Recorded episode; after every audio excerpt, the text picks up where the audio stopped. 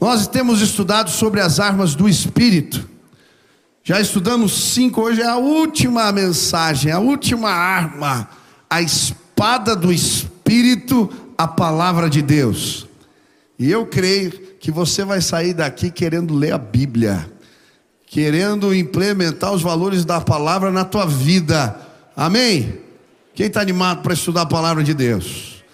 Vamos ler Efésios capítulo 6, versículo 17. Diz assim: Usem o capacete da salvação e a espada do Espírito, que é a palavra de Deus. Vou ler mais uma vez: usem o capacete da salvação e a espada do Espírito, que é a palavra de Deus. Hoje vamos estudar sobre a espada do Espírito, a palavra de Deus. Quando Paulo escreve a carta aos Efésios, ele está preso, uma prisão domiciliar em Roma, algemado a guardas pretorianos que faziam turnos de seis em seis horas. E olhando para as armas destes guardas, ele é inspirado para falar a nós a respeito da guerra invisível, a batalha espiritual que enfrentamos todo dia. Mesmo sem você ver, uma batalha está acontecendo agora no trajeto de casa para a igreja, todos os dias, quando levantamos e estamos, sim, vivendo, existe uma guerra. Em nome de Jesus, você vai estar bem preparado para vencer as batalhas espirituais, amém? E ele está falando a respeito dessa guerra, e aqui em especial ele vai fazer uma analogia. Paulo propõe uma analogia entre a palavra de Deus e a espada dos soldados romanos. E para entendermos melhor essa associação que ele propõe, a gente tem que entender um pouco das espadas que os soldados usavam. Existiam várias espadas que os soldados romanos usavam. Mas aqui em especial, ele vai usar um termo no grego, machaira, que segundo Strong significa espada pequena. Ele está falando a respeito de um tipo específico de espada. Essa espada era chamada pelos romanos de gládio. É desta espada que se origina o nome gladiadores. Era a espada que se tornou a principal ferramenta de guerra dos legionários. Eles usavam normalmente uma bainha do lado esquerdo para ficar mais fácil de prontamente desembanhar a espada. É sobre essa ferramenta que Paulo está falando.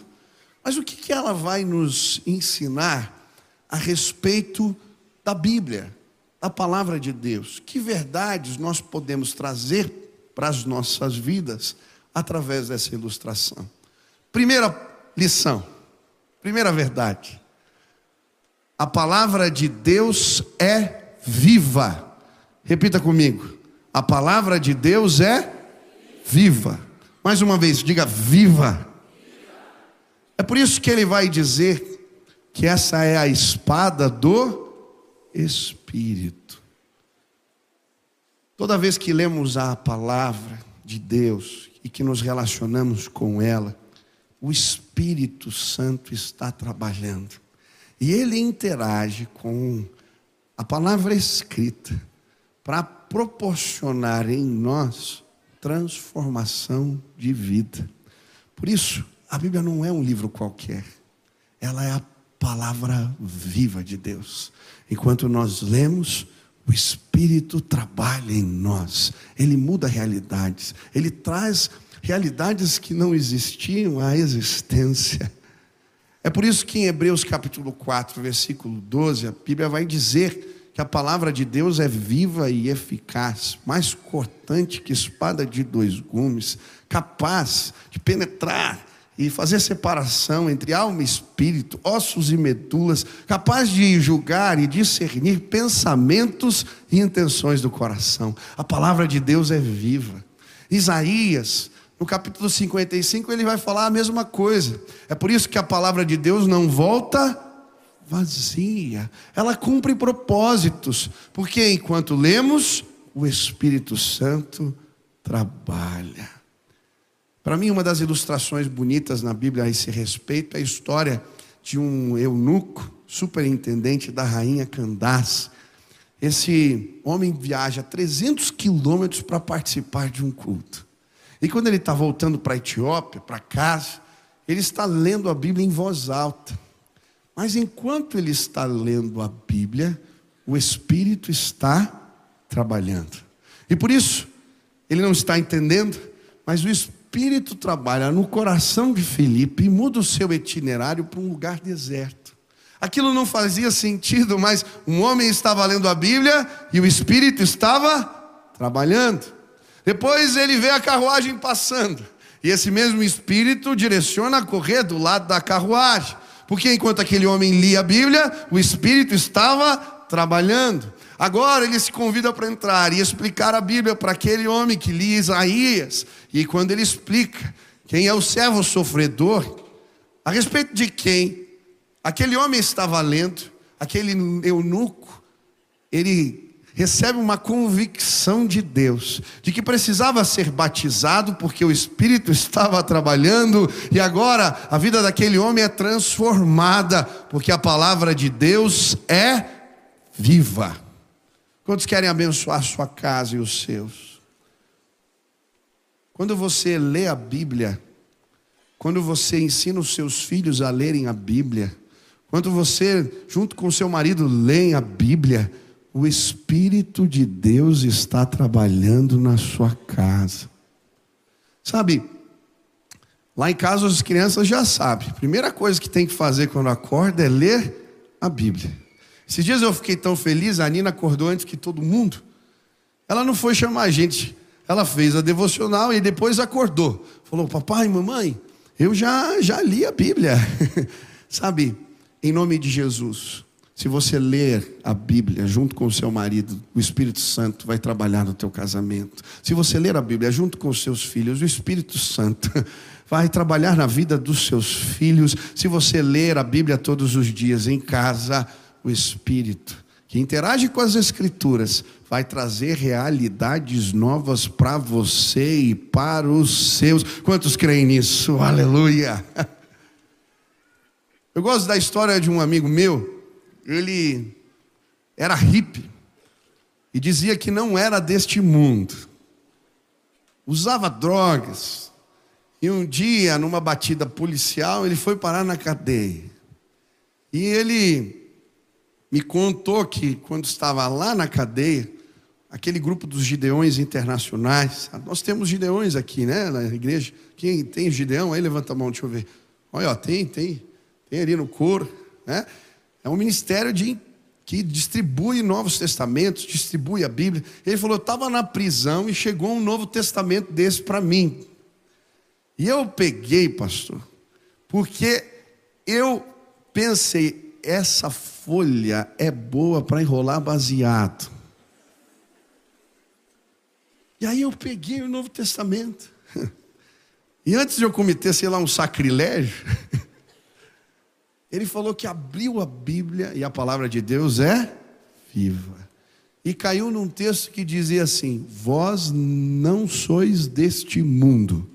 Quando ele leu, falou: Essa palavra é para mim. E aí ele se interessou e começou a ler o livro de João inteiro e aí começou a ler o Novo Testamento, e enquanto ele estava lendo a Bíblia na prisão, o Espírito estava trabalhando na sua vida. Ele entrou um na cadeia, saiu o outro, porque enquanto lemos esta palavra viva, o Espírito trabalha em nós. Se Deus mudou a vida daquele amigo, Ele pode mudar a sua. Hoje ele é pastor, missionário. Quem quer ser transformado por Deus? Quem quer ser um marido melhor, uma esposa melhor, um pai melhor? Leia a Bíblia, ela é a palavra viva do Senhor. Amém? Segunda lição. Ela também é a palavra, a palavra de Deus também é uma revelação especial. É por isso que ela é recebida de Deus, por Deus. É interessante que, se você ler o texto de Efésios, capítulo 6, quando ele fala das armas do Espírito, ele vai usar um verbo, vestindo-vos.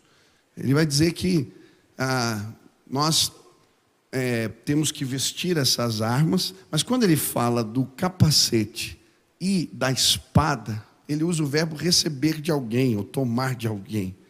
Isso porque era comum, quando os soldados se preparavam para as batalhas, eles colocavam todos os itens da armadura no chão, iam colocando ferramenta por ferramenta, ah, mas quando eles terminavam de se vestir, quem entregava a espada e o capacete, normalmente era o escudeiro. Isso traz uma lição para mim. Tanto a salvação como a palavra de Deus, ela é um presente do Senhor. Nós recebemos dele. Em nome de Jesus, hoje eu creio que de uma forma especial a palavra de Deus vai fazer sentido para você. É muito interessante. Existem três termos no Novo Testamento que normalmente são utilizados para se referir à palavra de Deus. Um é grafes, que normalmente é traduzido por escrituras ou escritura sagrada. Outro termo é logos, que está relacionado ao Cristo encarnado ou ao evangelho. E um outro termo é rema, que está sendo utilizado aqui nesse texto. A palavra rema significa palavra dita, falada, ou palavra dizente de Deus. O que isso representa para mim e para você? Sabe, por vezes, quando estamos lendo a Bíblia, porções da Escritura são parte de uma revelação especial de Deus para nós. Elas tomam um sentido especial para as nossas vidas. É por isso que Pedro, ele lança as redes para o outro lado, porque Jesus fala com ele, ele diz: Sob as tuas palavras lançarei a rede. Sabe, muitas vezes, quando nos relacionamos com a palavra, ah, Deus se revela de maneira especial a nós, através das Escrituras. Hoje eu creio que Deus vai fazer isso de novo. Ele tem uma revelação que é especial para você. Eu não sei como você lê a Bíblia, mas eu gosto de separar os momentos. Primeiro, eu tenho as minhas metas diárias. Todo dia, todo ano eu gosto de dar uma passada geral na Bíblia. E aí eu tenho um número de capítulos que eu leio.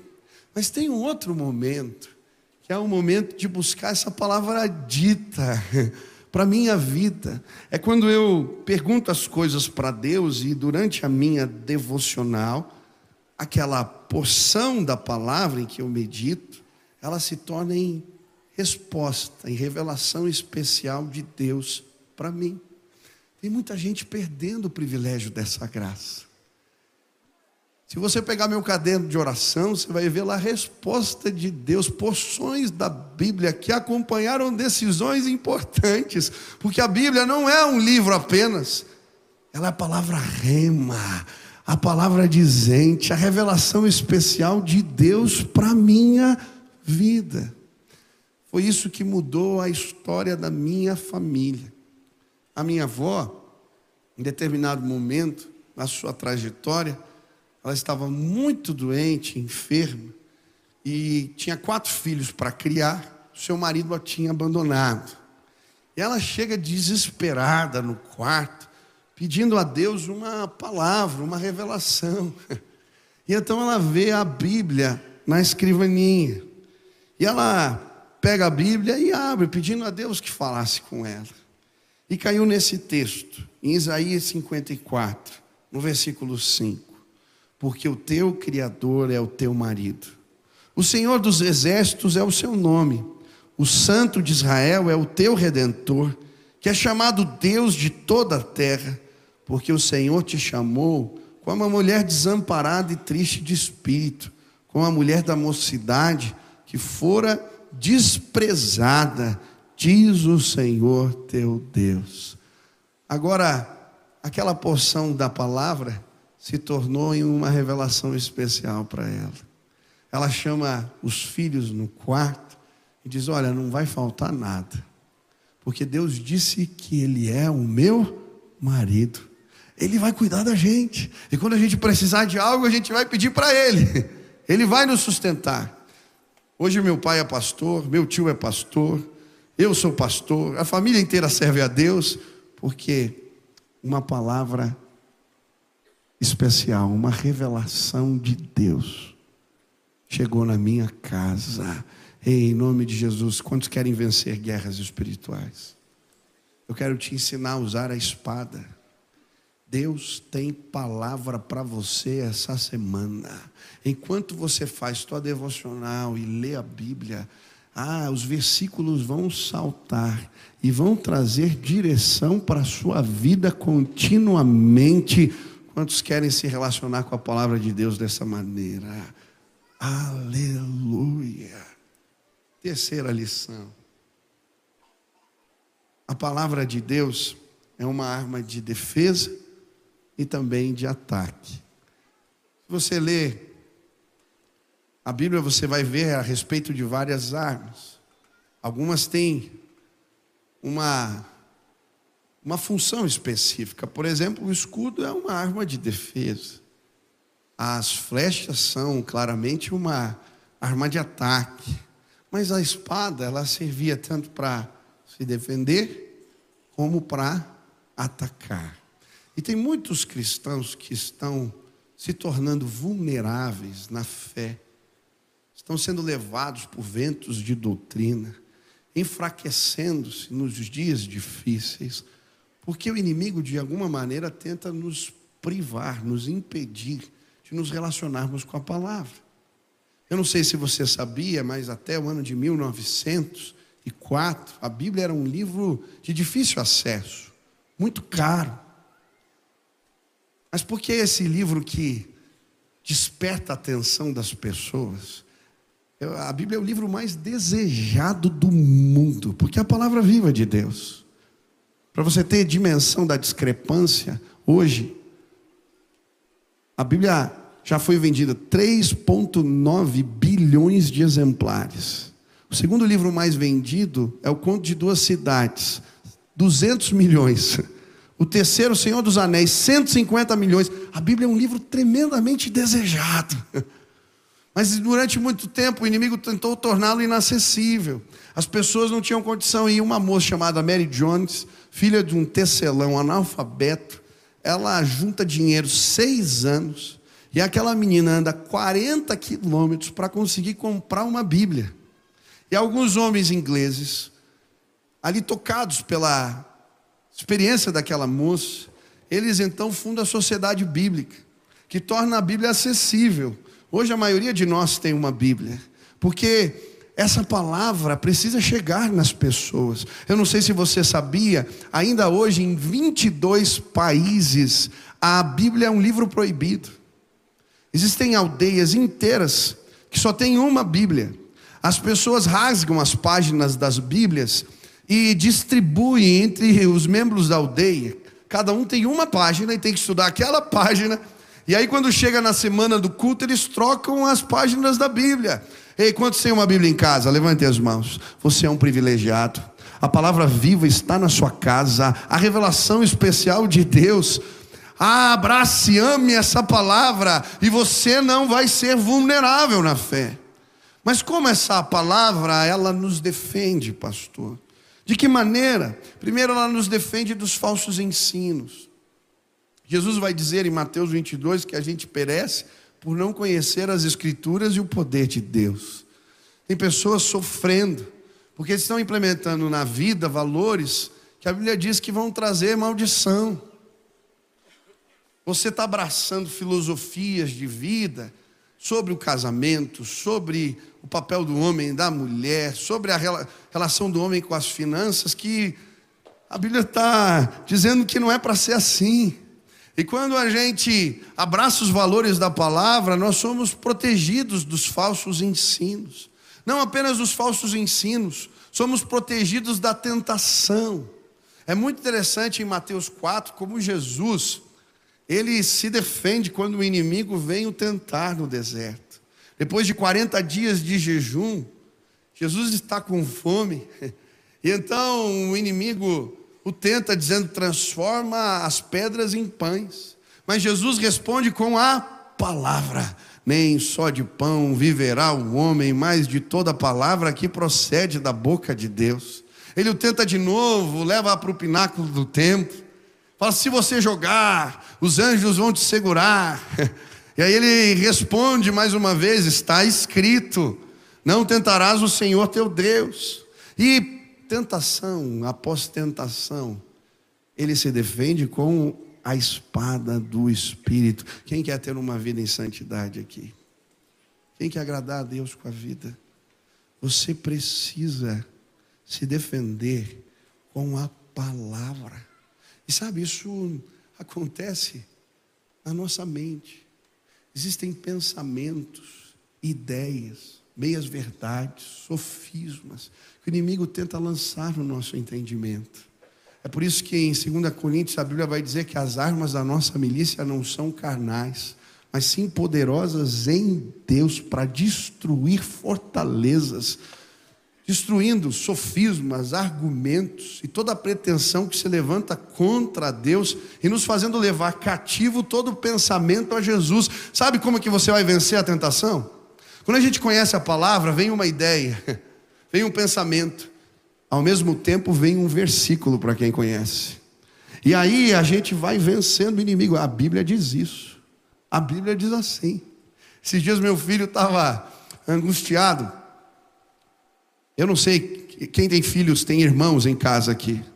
Tem irmãos? Eles brigam às vezes? Se os teus não brigam, você tem uma casa, os filhos devem morar separados, alguma coisa assim. Ou você é muito santo. Mas os meus às vezes dão usar. Se amam, mas às vezes se pegam. Esses dias o Benny chegou meio invocado, a Nina tinha brigado. Batido nele, ele queria revidar, eu vi, eu chamei. E aí eu comecei a ministrar a palavra para ele. A Bíblia diz que a gente combate o, o mal com o bem, filho. E quando a gente faz isso, a gente coloca brasas na cabeça dos outros. E ele começou a fazer pergunta, e eu comecei a contar a história. Tinha gente que falava mal de mim, e olha só, eu tive a oportunidade uma vez de abençoar uma pessoa, fiz um, uma, uma, compra de mês para ela. Ela estava passando dificuldade, quando abriu a porta, viu que era eu, ela falava mal de mim, ela não sabia como me receber, e eu comecei a ministrar a palavra. Ei, quando a gente usa a arma do Espírito, a gente não usa as armas da carne, é do jeito de Deus. Ah, ela nos protege de nós mesmos. A Bíblia nos protege dos falsos ensinos e dos falsos profetas. Tem tanta gente hoje sendo enredada por ensinos que não são de Deus. Jeremias fala sobre isso, sobre os sonhos dos profetas traziam palavra, revelação, mas que não era do Senhor. E ele vai dizer que a palavra de Deus é como fogo, é como um martelo que esmiuça a pedra. Sabe quando a gente conhece, a gente prova. Ah, prova as profecias, prova o que é dito com a palavra. Ah, eu queria que você guardasse a tua vida e os teus com a espada do Espírito. Eu nunca vou esquecer, eu fui para Manhuaçu interior lá de Minas. Fiquei hospedado na casa de um senhor simples. E aí foi tão gostoso. Aquele homem, ele amava a Bíblia de um jeito. Eu era o pastor convidado, mas quando chegava no jantar, ele fazia cada pergunta. Ele tinha lido a Bíblia toda, estava tudo grifado. Sabe, não importava, se, não importava quem chegasse ali, ele sabia ele conhecia. E em nome de Jesus, você não vai ficar vulnerável. Conheça a palavra, conheça a palavra. Ela é uma arma de ataque também. Ela nos prepara para toda boa obra, diz a, a palavra de Deus em 2 Timóteo. A Bíblia também nos fala que com essa arma de ataque, nos tornamos aptos para ensinar, exortar, instruir as pessoas. Ela é uma arma de ataque. Quem quer ter sucesso no ministério aqui, levante as mãos. O que você faz para Deus, você quer que o agrade, quer fazer bem feito. Amém? A Bíblia diz que o obreiro aprovado é o que maneja bem a palavra da verdade e não tem do que se envergonhar. A Bíblia é uma arma de ataque. Sabe quando pregamos a palavra? A Bíblia diz: a fé vem pelo ouvir e ouvir a palavra de Deus. Eu creio que pessoas são salvas, transformadas, libertas. Hoje eu queria colocar a espada nas suas mãos de forma especial.